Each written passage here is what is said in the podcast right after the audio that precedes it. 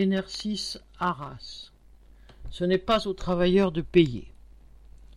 À l'usine Enersis d'Arras, dans le Pas-de-Calais, spécialisée dans la production de piles et d'accumulateurs électriques, la direction a annoncé la fin de contrat d'intérimaire dans les semaines à venir.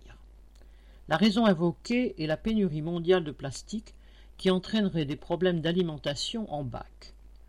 Alors que depuis des mois, les travailleurs se sont vus imposer des cadences aujourd'hui, les patrons les mettent dehors et annoncent la fermeture de l'usine les 3, 4 et 5 avril.